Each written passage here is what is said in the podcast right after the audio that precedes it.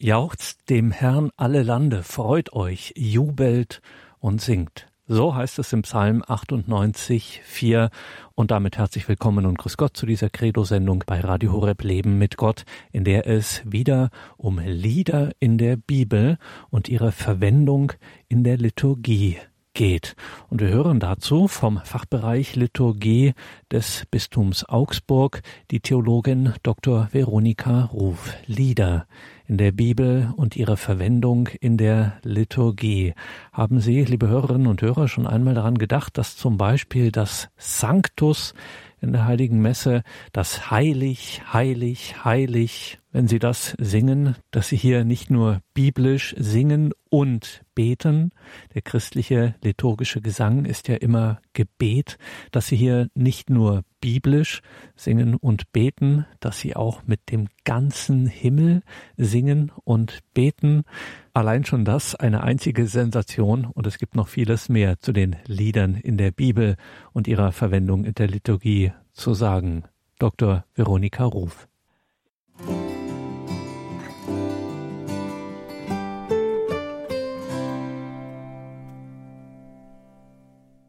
In einem zweiten Teil unserer Sendereihe Lieder in der Bibel und ihre Verwendung in der Liturgie, da schauen wir uns jetzt Messgesänge an und ihr biblischer Hintergrund.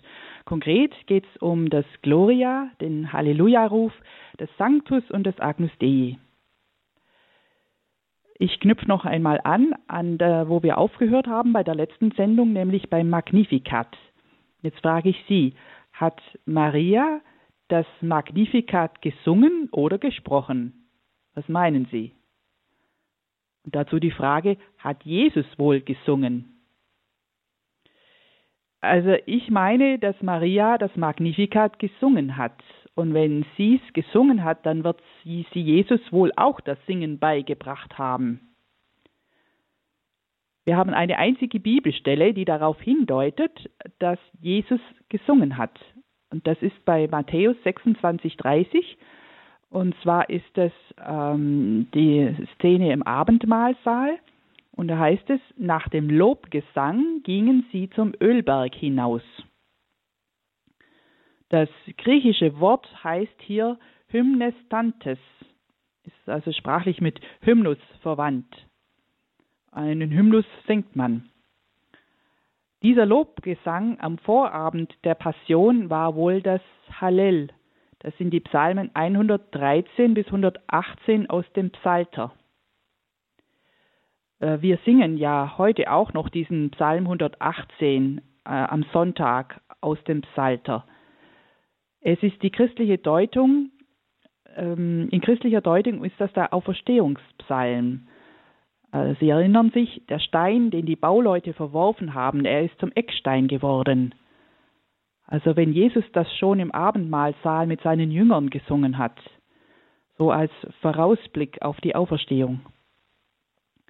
Interessant auch, dass diese einzige Stelle, wo der Gesang Jesu erwähnt wird, ähm, gerade beim letzten Abendmahl war.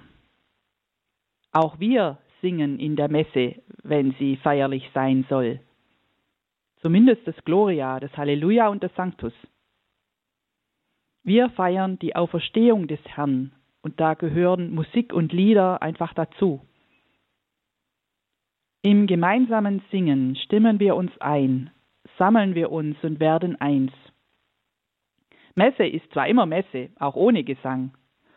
Doch denken Sie mal an eine Sonntagsmesse ohne Lieder. Das ist nur die halbe Feierlichkeit. Das geht schon beim feierlichen Einzug los, der mit Lied die Versammelten zu einer Gemeinschaft macht. Von der Urkirche können wir lernen, wie das geht. Auch die christliche Urgemeinde hat schon geistliche Lieder gesungen. Und zwar ist, wird da beschrieben, dass es der Heilige Geist ist, in den die Gläubigen äh, Gott Lob singen und preisen. Gott wird nicht mehr im Tempel, das heißt in einem Gebäude aus Stein, die Ehre gegeben, sondern die Urgemeinde versteht sich jetzt selber als der Tempel des Heiligen Geistes. Dort wohnt Christus durch seinen Geist in den Gläubigen. Und Gott wird so wahrhaft geistig verherrlicht. In Kolosser 3, 16 lesen wir, das Wort Christi wohne mit seinem ganzen Reichtum bei euch. In aller Weisheit belehrt und ermahnt einander. Singt Gott Psalmen, Hymnen und geistliche Lieder in Dankbarkeit in eurem Herzen.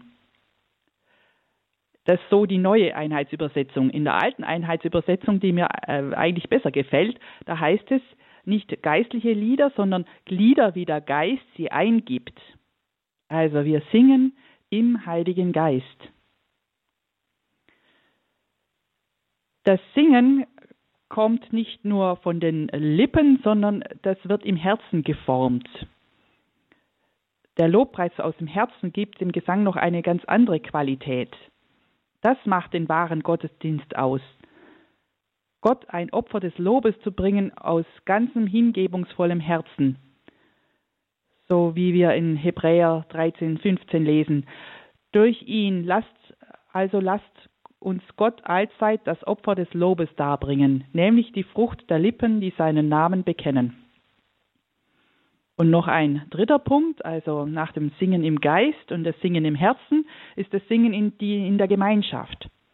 Epheser 5,19 Lasst in eurer Mitte Psalmen, Hymnen und geistliche Lieder erklingen, singt und jubelt aus vollem Herzen dem Herrn. Also wir stehen nicht als Einzelne vor Gott, sondern Gesang stiftet Gemeinschaft. Eine weitere Frage, wie ist das ähm, mit dem Singen? Wir haben ja auch Instrumentalmusik. Was hat Vorrang? Gesang oder Instrumentalmusik? In jeder Liturgie wird das Pascha-Mysterium Jesu Christi gefeiert, das heißt sein Kreuz, seine Auferstehung und Erhöhung zum Vater. Liturgische Musik gründet auf diesem Glauben und bringt ihn zum Ausdruck. Jesus Christus ist selbst das Wort, das Fleisch geworden ist. Er hat mit Worten verkündigt und gelehrt. Und zur Verkündigung braucht es einfach das Wort. Das heißt, in der Liturgie gibt es einen Vorrang des Singens vor der reinen Instrumentalmusik. An den biblischen und liturgischen Texten muss sich die Musik orientieren.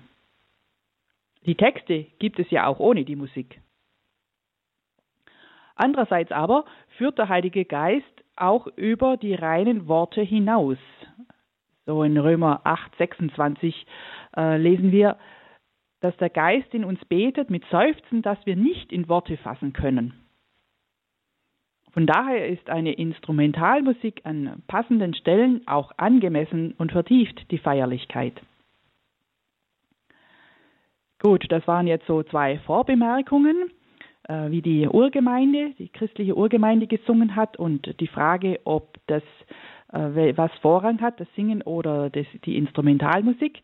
Jetzt kommen wir ganz konkret zu diesen vier Gesängen in der Heiligen Messe. Und da beginnen wir mit dem Engelsgesang, dem Gloria. Das Gloria, das ist also als erster Gesang in der Heiligen Messe, es sei denn, es wird ein Eingangslied gesungen.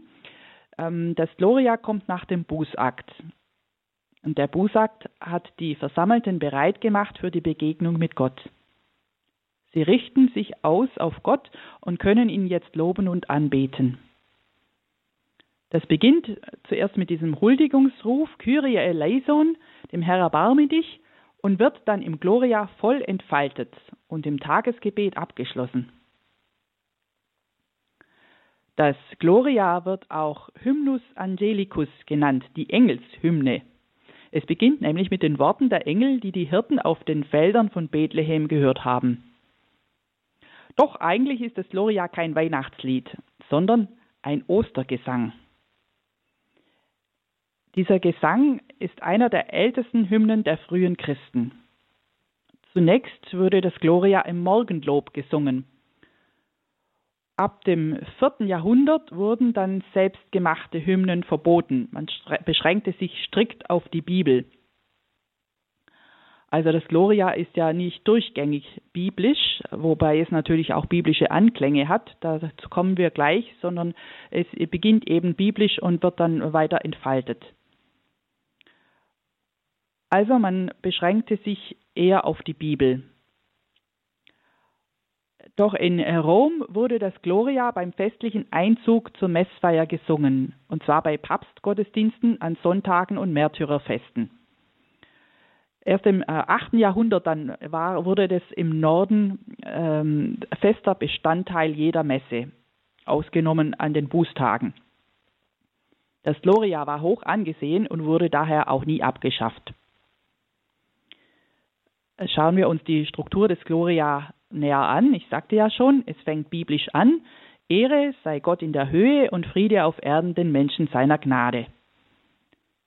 Dann kommen andere Anrufungen. Die erste Strophe preist den Vater und den Sohn.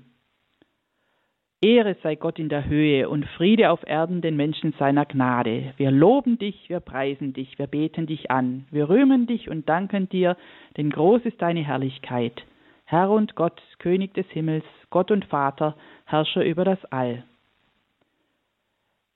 Dann gibt es eine zweite Strophe, die besteht aus einer Christuslitanei, die mit der Preisung der Dreifaltigkeit dann endet.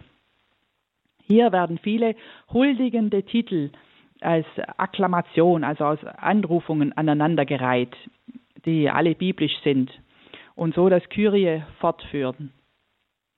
So wie der Kaiser beim Einzug in Rom nach einer siegreichen Schlacht begrüßt wurde, so wird Christus im Kyrie als dem Sieger über den Tod und Herrn der ganzen Schöpfung, dem wahren Kyrios, dem wahren Herrn zugejubelt, Kyrie eleison. Das Gloria ist verstärkt und bekräftigt den Kyrie-Ruf mit vielen Anrufungen. Herr, eingeborener Sohn Jesus Christus, Herr und Gott, Lamm Gottes, Sohn des Vaters, du nimmst hinweg die Sünde der Welt, erbarme dich unser. Du nimmst hinweg die Sünde der Welt, nimm an unser Gebet. Du sitzest zur Rechten des Vaters, erbarme dich unser. Denn du allein bist der Heilige, du allein der Herr, du allein der Höchste, Jesus Christus. Also insgesamt sehr biblisch mit den Bildern vom Lamm Gottes. Du nimmst hinweg die Sünde der Welt. Da hören wir natürlich den Johannes den Täufer heraus, der auf Jesus verweist. Seht das Lamm Gottes, das die Sünde der Welt hinweg wegnimmt von äh, Johannes 1. Es ist ein österlicher Gesang, weil Christus am Kreuz uns das Heil erwirkt hat, indem er die Sünden wegnimmt und durch seine Auferstehung den Tod besiegt und als Lamm Gottes beim Vater thront. Das, was mit, mit seiner Menschwerdung an Weihnachten begonnen hat, wird an Ostern und Pfingsten vollendet. Das dreimalige Du allein, du allein bist der Herr, ähm, das betont, dass Christus der einzige wahre Herrscher ist. 1 ähm, Korinther 8 sagt uns, wie es ja viele Götter und viele Herren gibt, so haben wir doch nur einen Gott, den Vater, von dem alle Dinge sind und wir zu ihm und wir zu ihm und einen Herrn Jesus Christus, durch den alle Dinge sind und wir durch ihn. Das Gloria endet dann mit dem Satz mit dem Heiligen Geist zur Ehre Gottes des Vaters. Amen. Hier wird der Heilige Geist mit hineingenommen und der Hymnus endet trinitarisch mit Gott Vater. Das ist für mich ein bisschen, ähm, ja, wenn der Heilige Geist äh, so nur ganz kurz erwähnt wird und auch nicht gepriesen wird, so wie Gott der Vater und der Sohn, das finde ich immer ein bisschen schade. Aber äh, immerhin, er kommt vor. Ähm, weil wir ja auch an die Dreifaltigkeit glauben und äh, der Heilige Geist, äh, ja, der uns verbindet mit Gott, dem Vater und dem Sohn, den können wir nicht außen vor lassen. Das Gloria kann von allen gemeinsam oder im Wechsel, aber auch von einem Chor gesungen werden. Notfalls wird es gesprochen. Aber es ist schade, dass hierzulande das gebetete Gloria völlig unbekannt ist. Also ich denke, als Christen müssen wir das doch auch äh, können. Andere, äh, ich war schon äh, in Amerika oder in Italien, da ist es selbstverständlich, dass das Gloria auch gebetet wird. Man kann auch ein Gloria-Lied singen. Das ist bei uns eigentlich der Normalfall. Aber man sollte auch darauf achten, dass es nicht irgendein äh, Lobpreislied ist, sondern wenigstens auch diese, ähm, die, die, die, das Gloria dann vorkommt. Heute wird das Gloria in der Messfeier an allen Sonntagen, außer in der Advents- und Fastenzeit, an Hochfesten und Festen und besonderen Feiern gesungen. Es gibt eine österliche Grundstimmung unter weihnachtlichem Vorzeichen. Wir singen mit den Engeln mit in dem Gesang, der im Himmel kein Ende nimmt. Entscheidend ist der leiblich-geistige Akt der Ausrichtung auf Gott hin. Da kann man nicht anders als stehen. Also zum Gloria stehen wir ja auf. Im Stehen öffnen wir uns für das Wort, das Gott nun zur Gemeinde spricht im Evangelium. Ja, es gibt so viele schöne äh, Gloria-Lieder, alte und neue. Und zu den Klassikern gehören natürlich das Lied von Franz Schubert von der Deutschen Messe, Ehre sei Gott in der Höhe, singet der himmlischen selige Schar, Ehre, Ehre sei Gott in der Höhe, stammeln auch wir, die die Erde gebar. Äh, oder auch das französische Weihnachtslied, Engeln auf den Feldern singen mit dem langgezogenen Gloria-Refrain. Oder denken Sie an die dritte Strophe von Wachet auf, ruft uns die Stimme, Gloria sei dir gesungen. Also ganz viele ähm, Lieder, die es gibt, äh, in denen äh, wir Gott preisen. Wir hören nun ein solches Gloria-Lied.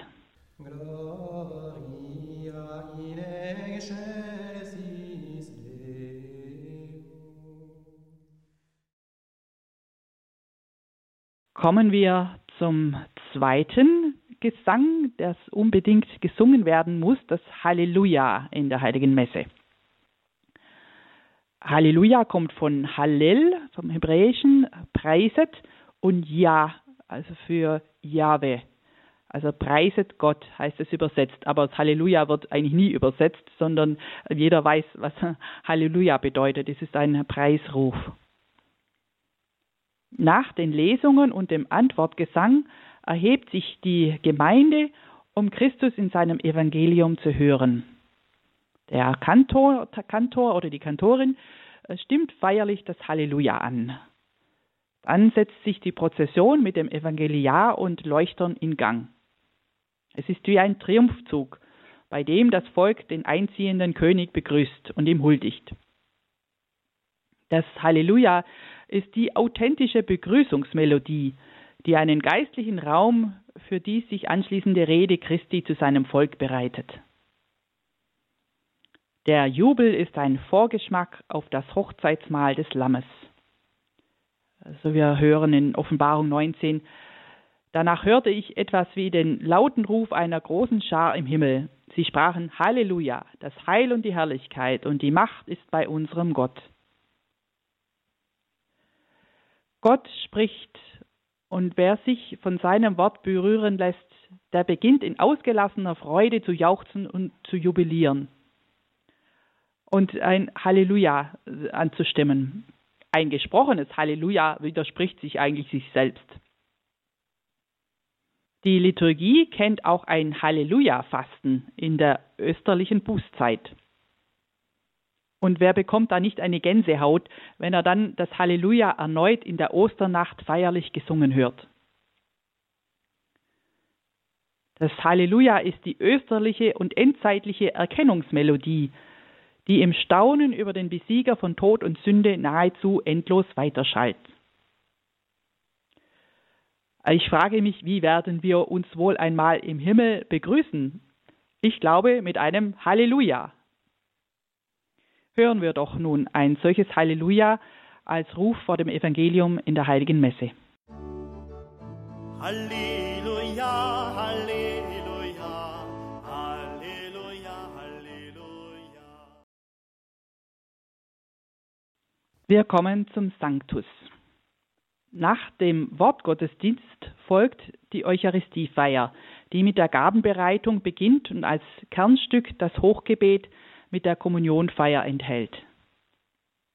Der erste Teil des Hochgebets, die Präfation, endet mit der Aussage, dass wir mit Cherubim und Seraphim und allen himmlischen Chören zusammen singen, heilig, heilig, heilig. Wir erheben im Sanctus unser Herz. Die Aufforderung gerade vorher war ja, erhebet die Herzen. Wir erheben diese Herzen aus dem Dickicht unseres Alltags hinauf zum Himmel und nehmen den Ton der himmlischen Heerscharen auf. Wie in größeren Kirchen die Kuppel über dem Altar architektonisch, so durchbricht die Liturgie im Sanctus geistlich Raum und Zeit.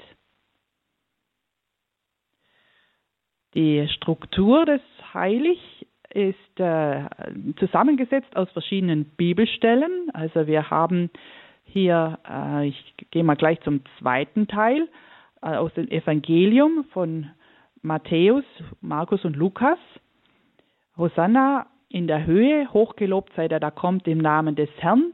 Hosanna in der Höhe. Und zwar ist das ein Zitat aus, ähm, aus den, diesen Evangelien von Palmsonntag. Sie kennen das. Die Leute, die vor Jesus hergingen und die ihm nachfolgten, riefen Hosanna dem Sohn Davids. Gesegnet sei er, der kommt im Namen des Herrn. Hosanna in der Höhe. Wobei das wiederum ein Zitat aus Psalm 118 ist. Also insgesamt ist es aus mm, ja, drei ähm, verschiedenen Bibelstellen zusammengesetzt. 118 heißt gesegnet oder hochgelobt sei der, da kommt im Namen des Herrn. Ja, und der erste Teil, der dem Sanctus seinen Namen gibt, das Heilig, Heilig, Heilig, das geht zurück auf eine Vision des Propheten Jesaja. Diese Vision hatte er während einer Tempelliturgie in Jerusalem im Jahr 740 vor Christus. Jesaja sieht im Allerheiligsten den Tempel des im Allerheiligsten des Tempels Gottes Thron. Und zwar wie dieser Thron von Seraphim umgeben ist. Ich zitiere von Jesaja 6. Da sah ich den Herrn auf einem hohen und erhabenen Thron sitzen und die Säume seines Gewandes füllten den Tempel aus. Seraphim standen über ihm. Sechs Flügel hatte jeder. Mit zwei Flügeln bedeckte er sein Gesicht, mit zwei bedeckte er seine Füße und mit zwei flog er. Und einer rief dem anderen zu und sagte, Heilig, heilig, heilig ist der Herr der Heerscharen. Erfüllt ist die ganze Erde von seiner Herrlichkeit. Und es erbebten die Türzapfen in den Schwellen vor der Stimme des Rufenden, und das Haus füllte sich mit Rauch. Soweit Jesaja. Jesaja hört die Seraphim singen. Seraphim, also Einzahl ist Seraph. Das ihm am Ende ist immer im Hebräischen die Mehrzahl. Also zum Beispiel Cherubim. Ein Cherub ist einer und Cherubim, die kommen immer zu mehreren. Darum heißen die Cherubim. Äh, also die Seraphim eben heißen die Brennenden. Das sind feurige, sechsflügelige Engel, die um den Thron Gottes schweben. Sie preisen ihn unaufhörlich mit ihrem dreimal heilig. Das ist ein gewaltiger Aufmarsch. Es erbeben die Schwellen und das Haus füllt sich mit Rauch. Auch der Prophet Ezechiel hat eine solche Vision von Engeln und er beschreibt das so. Ich hörte das Rauschen ihrer Flügel. Es war wie das Rauschen gewaltiger Wassermassen, wie die Stimme des Allmächtigen, wenn sie gingen. Es war ein tosendes Rauschen, gleich dem Lärm eines Heerlagers. Wenn sie standen, ließen sie ihre Flügel herabhängen, und es war ein Rauschen oberhalb des Gewölbes über ihren Häuptern. Jesaja und Ezechiel hat dieses Singen der Engel wohl ein Leben lang nicht mehr losgelassen. Propheten können nur so auftreten aufgrund so einer, einer Erfahrung. Kommen wir nochmal zu Jesajas Vision. Sie beschreibt die himmlische Liturgie am Thron Gottes. Hier berühren sich Himmel und Erde. Alle Wesen feiern den Herrn. Es ist ein großer kosmischer Zusammenklang. Die ganze Schöpfung nimmt die kosmische Musik wahr und singt mit. Engelsgesang und Menschengesang werden eins.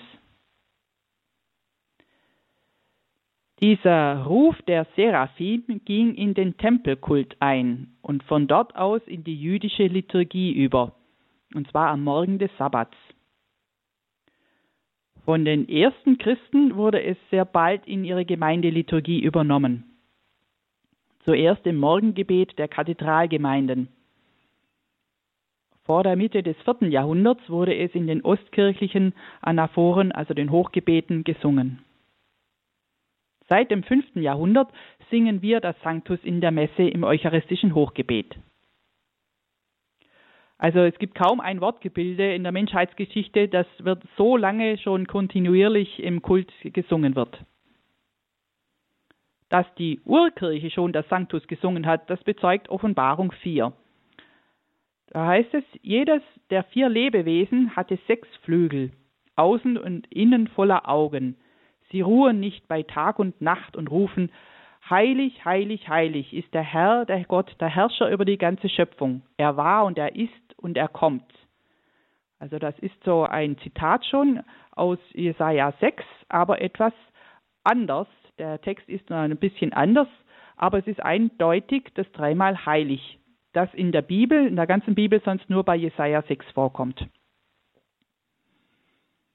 Im ersten Clemensbrief, benannt nach dem Papst Clemens, dem zweiten oder dritten Bischof von Rom, nach dem Apostel Petrus, äh, der gestorben ist, der Papst Clemens um 97 nach Christus, da wird äh, Daniel 7 und Jesaja 6 zitiert.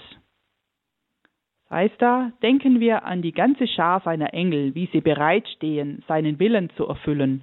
Denn die Schrift sagt, zehntausendmal zehntausend standen vor ihm und tausendmal tausend dienten ihm und riefen, Heilig, heilig, heilig ist der Herr Sabaoth.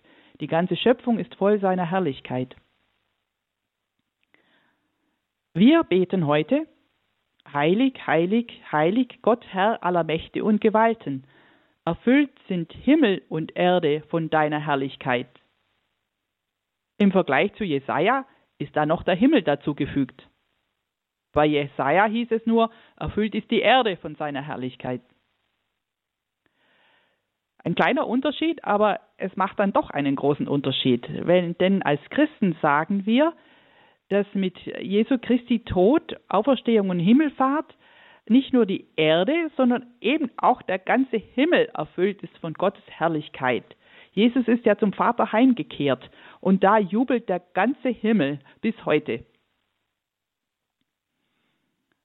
Der erste Clemensbrief fährt fort, auch wir in Eintracht versammelt, einmütigen Sinnes, wollen wir aus einem Munde anhaltend zu ihm rufen, damit wir teilhaftig werden seiner großen und herrlichen Verheißungen. Zusammen in Einheit untereinander und mit den Mächten und Gewalten im Himmel bringen wir Gott den allumfassenden Lobpreis dar. Wir stimmen also ein in diesen Lobpreis. Mit der ganzen Schöpfung stehen wir vor dem Thron Gottes und dem Lamm und stimmen ein in den Lobpreis der unzähligen Engel, der Tag und Nacht nicht aufhört. Wir stimmen ein, ich betone es nochmal, wir singen nicht solo, sondern wir singen in diesem Chor mit. Wir fügen uns in die himmlische Liturgie ein. Zum himmlischen Chor der Engel um den Thron sind wir zugelassen, wenn wir mit, durch und in Christus seine Herrlichkeit ausrufen. Gehen wir nochmal zu dem Hochgelobt sei, der da kommt im Namen des Herrn. In dem, der kommt im Namen des Herrn, berühren sich Himmel und Erde.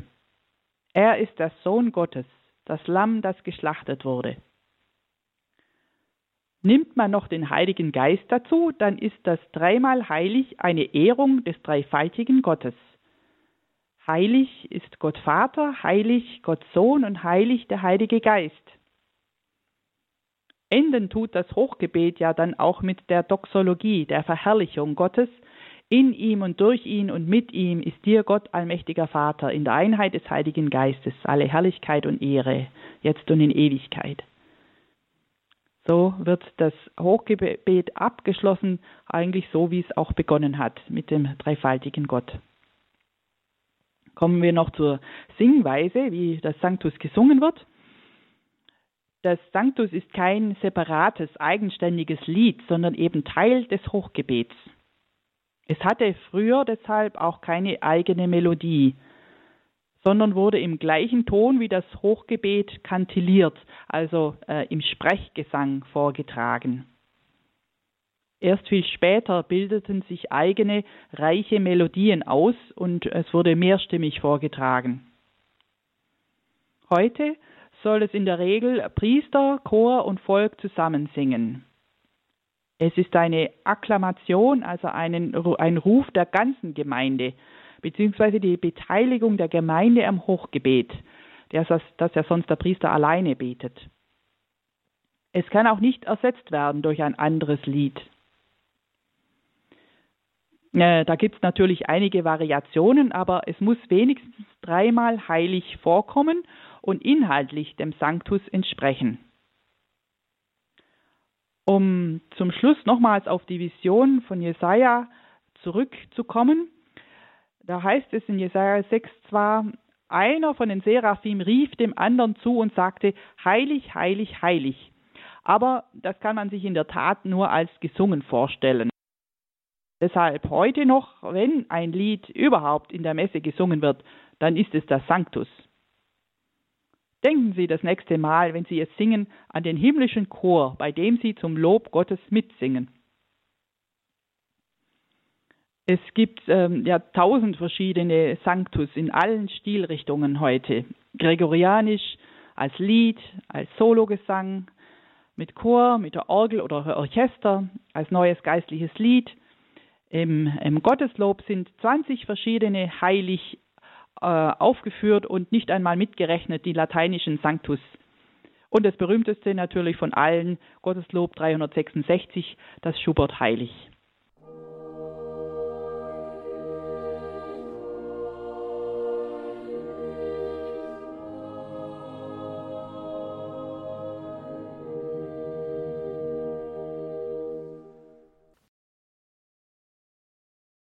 Ein letztes Lied der Heiligen Messe, das ich Ihnen noch vorstellen möchte, das ist das Agnus Dei. Äh, das ist ein weiterer biblischer Gesang, das Lamm Gottes. Er, dieser Gesang begleitet die Brotbrechung nach der Wandlung von Brot und Wein in den Leib und das Blut Christi. Äh, Sie kennen das, Lamm Gottes, du nimmst hinweg die Sünde der Welt, erbarme dich unser. Das wird zweimal gebetet und dann beim dritten Mal wird es abgeschlossen mit dem Ruf, gib uns deinen Frieden. Die Worte gehen auf Johannes den Täufer zurück. Beim ersten Mal fragen Abgesandte der Priester und Leviten Johannes den Täufer, wer er denn sei. Und Johannes weist dann klar auf einen größeren hin. Da sagt er über ihn, äh, Johannes 1, äh, das sieht Johannes den Täufer Jesus auf sich zukommen und sagt, seht das Lamm Gottes, das die Sünde der Welt hinwegnimmt. Und nochmal einen Tag später verweist, äh, verweist er seine eigenen Jünger auf Jesus, also die Jünger des Johannes. Äh, sie wundern sich und äh, Johannes sagt dann über Jesus ähm, im Johannes 1,36, als Jesus vorüberging, richtete Johannes seinen Blick auf ihn und sagte, seht das Lamm Gottes, sodass auch seine eigenen Jünger wussten, wer Jesus ist und diese Jünger dann äh, Jesus nachgefolgt sind. Jesus Christus ist das wahre Pascha-Lamm, das Lamm Gottes, wie es schon Jesaja angekündigt hat wie ein Lamm, das man zum Schlachten führt, und wie ein Schaf vor seinen Scheren verstummt, so tat auch er seinen Mund nicht auf. Jesaja 53. Die Verheißung des Jesaja erfüllt sich, als Jesus am Karfreitag genau zu der Stunde stirbt, als im Tempel die Osterlämmer geschlachtet wurden, so nach dem Johannesevangelium. Denn als unser Paschalam ist Christus geopfert worden, sagt der erste Korintherbrief. Er wurde für uns am Kreuz geschlachtet, wie es Johannes in seiner Offenbarung in einer Vision des Himmels sehen darf. Offenbarung 5. Zwischen dem Thron und den vier Lebewesen und mitten unter den Ältesten stand ein Lamm. Es sah aus wie geschlachtet. Aber das Lamm, das gestorben ist, es lebt. Zehntausend mal zehntausend Engeln besingen seinen Sieg und beten es an. Würdig ist das Lamm, das geschlachtet ist, Macht zu empfangen, Reichtum und Weisheit, Kraft und Ehre, Lob und Herrlichkeit. In der Eucharistie, dem wahren Pascha-Mahl, schenkt sich das Lamm uns. Er gibt sich uns als Speise und Trank. Es ist das ewige Hochzeitsmahl, an dem wir einst teilnehmen, das wir hier schon vorwegnehmen. So wie es in der Offenbarung 7 heißt, denn das Lamm in der Mitte vor dem Thron wird sie weiden und zu den Quellen führen, aus denen das Wasser des Lebens strömt. An die 40 Mal kommt das Lamm in der Offenbarung des Johannes vor. Schauen wir mal kurz noch auf die Geschichte. Das Agnus Dei, Dei ist in Syrien entstanden und wurde im 7. Jahrhundert von den Päpsten in die Messe übernommen. Früher dauerte die Brotbrechung viel länger, weil ja richtiges Brot verwendet wurde. Mit den vorgefertigten Einzelhostien, die es so ab dem 11. und 12. Jahrhundert gibt, ging das alles viel schneller. Im Mittelalter gab man sich unterdessen den Friedensgruß, wovon noch der letzte Teil des dreimaligen Liedrufs zeugt, Gib uns deinen Frieden. Es ist als Abschluss des Gebets und als Mahnung vor dem Kommunionempfang, dass wir Frieden untereinander haben sollen, bevor wir ähm, Leib und Blut Jesu Christi zu uns nehmen. Der Ruf kann so oft wiederholt werden, wie es die Brotbrechung erfordert. Also bei großer Hostie äh, wird es auch mehrmals gebrochen und daher ist das Agnus Dei eigentlich ein Begleitgesang zum Brotbrechen. In der pra Praxis ist die Brotbrechung in der Regel leider viel zu kurz. Es ist ein Akt, der viel mehr ausgekostet werden müsste. Und währenddessen man vielerlei andere Berufungen einbringen könnte. Also, du Brot des Lebens, du nimmst hinweg die Sünde der Welt. Oder du Fürst des Friedens, du nimmst hinweg die Sünde der Welt. Du Quell der Seligkeit, du nimmst hinweg die Sünde der Welt. Die Bedeutung der Brotbrechung ist vielen auch nicht bekannt. Also der Blick richtet sich ja auf die Brotbrechung und der, das Agnus Dei ist dazu nur der Begleitgesang. Das heißt, es wird so lange gesungen, wie im Brot gebrochen wird. Das, die Brotbrechung ist Zeichen dafür, dass Jesus für uns am Kreuz zerbrochen worden ist. Das ist ein, eigentlich diese Brechung ein uralter Opfergestus. Sie weist auf das Opfer Christi am Kreuz hin. Der Leib für euch, 1 Korinther 11, ist der am Kreuz gebrochene Leib Christi. Und als zweites erinnert uns die Brotbrechung an die Einheit der Kirche. Ist das Brot, das wir brechen, nicht Teilhabe am Leib Christi? Ein Brot ist es, darum sind wir viele ein Leib, denn wir alle haben Teil an dem einen Brot. 1 Korinther 10.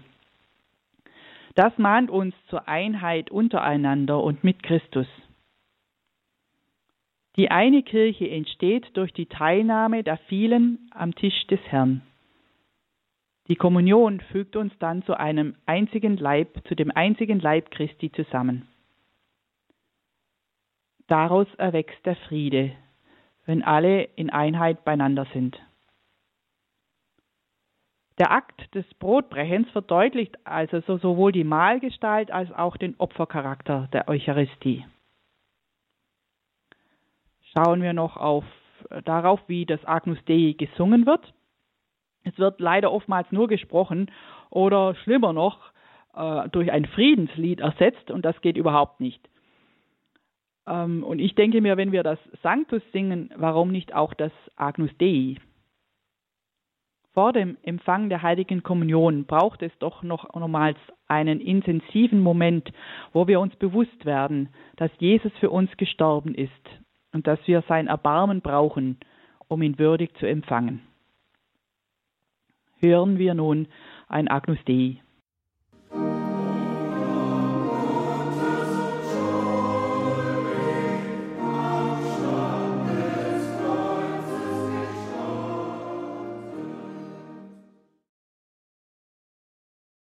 Kommen wir noch zum Abschluss.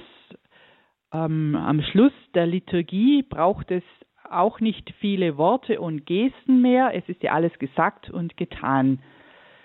Mit einem Danklied dem Schlussgebet und dem Segen endet die Messe. In jeder Liturgie bekennen und feiern wir unseren Glauben an Gott. Ja, ich lade Sie ein, werden wir Sänger des Glaubens, so wie Jubal, Deborah und David. Gott schenkt uns die Hoffnung auf das ewige Leben hin. Singen wir also jetzt schon das neue Lied auf die großen Taten Gottes, in der Hoffnung, dass wir es einmal im Himmel weitersingen. Und Gott hat uns in seinem Sohn unendlich geliebt. So sei jede heilige Messe uns ein Gesang der Liebe zu Gott und den Menschen. Wie der heilige Augustinus sagt, wo wir ja diese Sendung auch mit einem Zitat von ihm begonnen haben, also möchte ich auch diese Sendung enden. Singen ist Sache der Liebe. Ich danke Ihnen fürs Zuhören.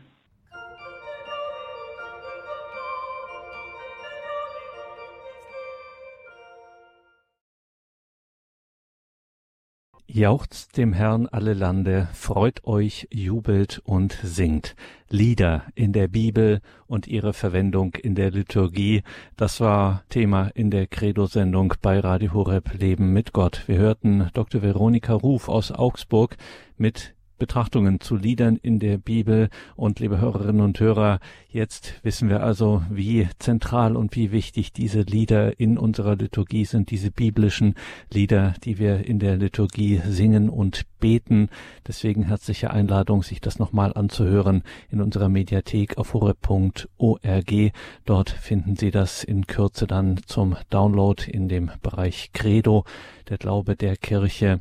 Das sollte man auf jeden Fall wissen, in all diese Tiefen sich auch wirklich singend und betend hineinzubegeben, um das eigene Leben mit Gott dadurch zu vertiefen und das eigene Leben mit Gott damit eben auch bereichern zu lassen. Herzliche Einladung dazu. Danke Ihnen allen fürs Dabeisein, für Ihre Verbundenheit mit Radio Horeb, dass Sie uns hier unterstützen durch Ihr Gebet, durch Ihr Opfer, durch Ihre Spende, dieses Leben mit Gott im Radio, diese Radiofamilie hier möglich machen dass wir hier in Gemeinschaft im Gebet vor allem und zuallererst und dann auch in Katechese, in Lebenshilfe und Spiritualität hier miteinander und füreinander unser Leben mit Gott teilen können und eben auch miteinander und füreinander beten können. Mein Name ist Gregor Dornes. Viel Freude hier im weiteren Programm. Es folgt um 21.30 Uhr die Reihe Nachgehört. Danke, Dr. Veronika Ruf, für diese Einblicke, die man so nicht alle Tage hört, von denen man viel zu wenig weiß. Danke, dass Sie sich hier die Zeit genommen haben für uns und äh, weil man eben so wenig davon weiß, bei dem Gloria, dass wir ja eigentlich ähm, in der Adventszeit ja bewusst auch aus der Liturgie auslassen. Dieses Gloria, das beten wir eigentlich nicht in der Adventszeit und da machen wir in dieser Sendung mal eine große Ausnahme aus dem einfachen Grund, weil es eben, wie Sie es heute auch gesagt haben, Dr. Ruf, so wenig bekannt ist in seinem originalen Text. Wir singen dann meist in der Messe ein Lobpreislied und ähm, das ist auch alles ganz gut so, aber es ist wirklich auch wichtig, mal zu sehen, was eigentlich in diesem besonderen Gebet, in diesem Lied alles drin steckt und warum, damit wir auch ein Gespür dafür bekommen, warum wir das eben in der Adventszeit weglassen und was wir dann eigentlich tatsächlich in diesem Gloria dann beten, wenn es in der Weihnacht dann soweit ist und es wieder festlich erklingt. Äh, deswegen wollen wir zum Ausgang der Sendung dieses äh, Lied einmal hier als Gebet doch, auch wenn es Advent ist, damit die Sendung ausklingen lassen. Man hört es, wie gesagt, viel zu wenig, liebe Hörerinnen und Hörer. Es ist im Gotteslob die Nummer 583. Schauen Sie das ruhig mal an. 583, das Gloria auf Deutsch. Ehre sei Gott in der Höhe und Friede auf Erden den Menschen seiner Gnade. Wir loben dich, wir preisen dich, wir beten dich an. Wir rühmen dich und danken dir, denn groß ist deine Herrlichkeit, Herr und Gott, König des Himmels, Gott und Vater, Herrscher über das All. Herr, eingeborener Sohn Jesus Christus, Herr und Gott, Lamm Gottes, Sohn des Vaters, du nimmst hinweg die Sünde der Welt, erbarme dich unser, Du nimmst hinweg die Sünde der Welt. Nimm an unser Gebet. Du sitzest zur Rechten des Vaters. Erbarme dich unser. Denn du allein bist der Heilige, du allein der Herr, du allein der Höchste, Jesus Christus, mit dem Heiligen Geist zur Ehre Gottes des Vaters. Amen.